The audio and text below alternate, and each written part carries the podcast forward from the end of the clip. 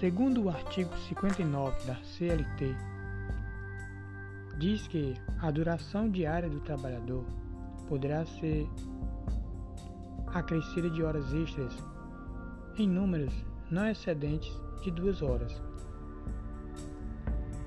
por acordo individual, por convenção coletiva ou acordo coletivo de trabalho. A remuneração da hora extra será de pelo menos 50%.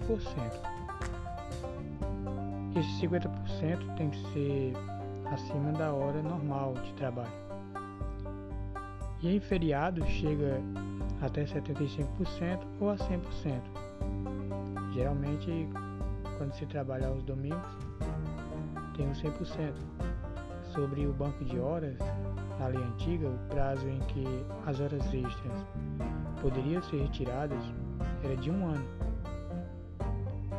Agora, com a nova Lei 13.467 de 2017 da CLT, o prazo máximo é de seis meses. A hora extra era como uma adrenalina na veia do trabalhador, que ficava animado, pois nos finais de semana ou, na sua quinzena ali do recebimento do mês ou no final do mês, ele iria receber ali a sua bolada, mas isso hum, já foi um, um sonho, ou seja, foi mito em muitas empresas. Hoje em dia, as empresas que têm administrado de forma sábia, elas fizeram de forma que preencheram todos os pontos, né, todas as lacunas de atividade dentro da empresa ali no trabalho.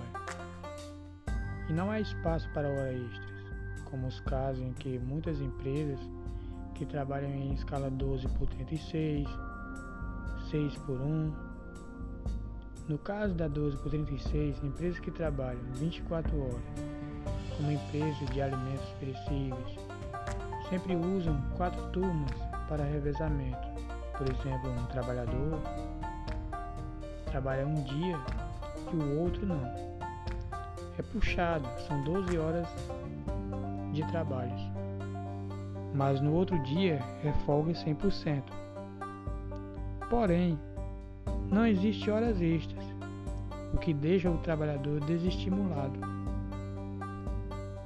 A escala 6 por 1, a empresa ela reveza com três turmas que dão folga uma vez por semana, dependendo do dia em que comece a escala.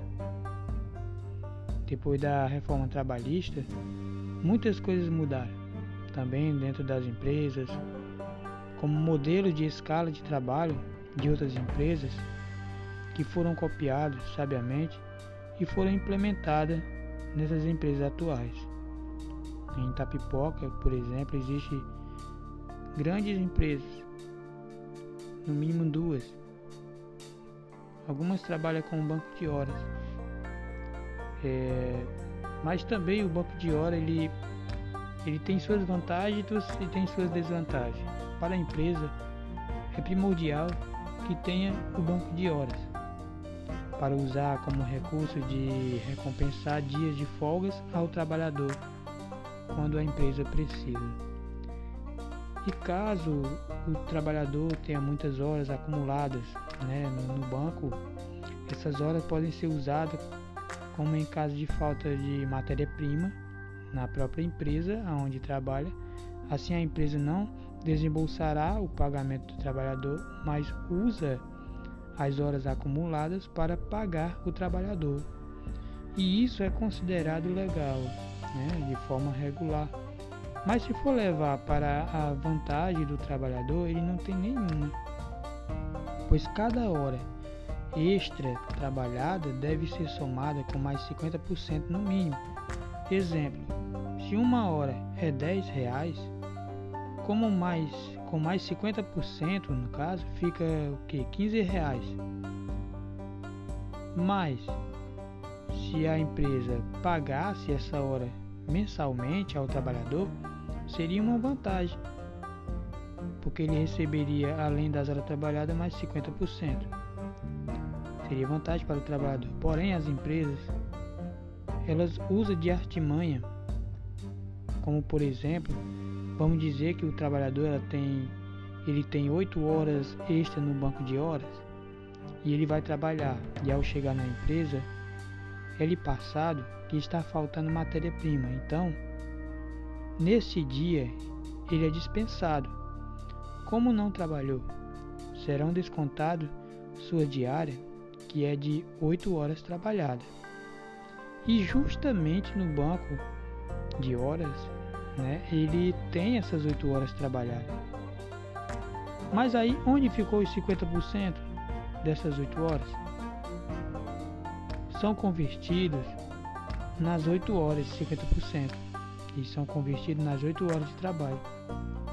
E é desvantagem para o trabalhador, que deixou de receber equivalente a 4 horas trabalhadas.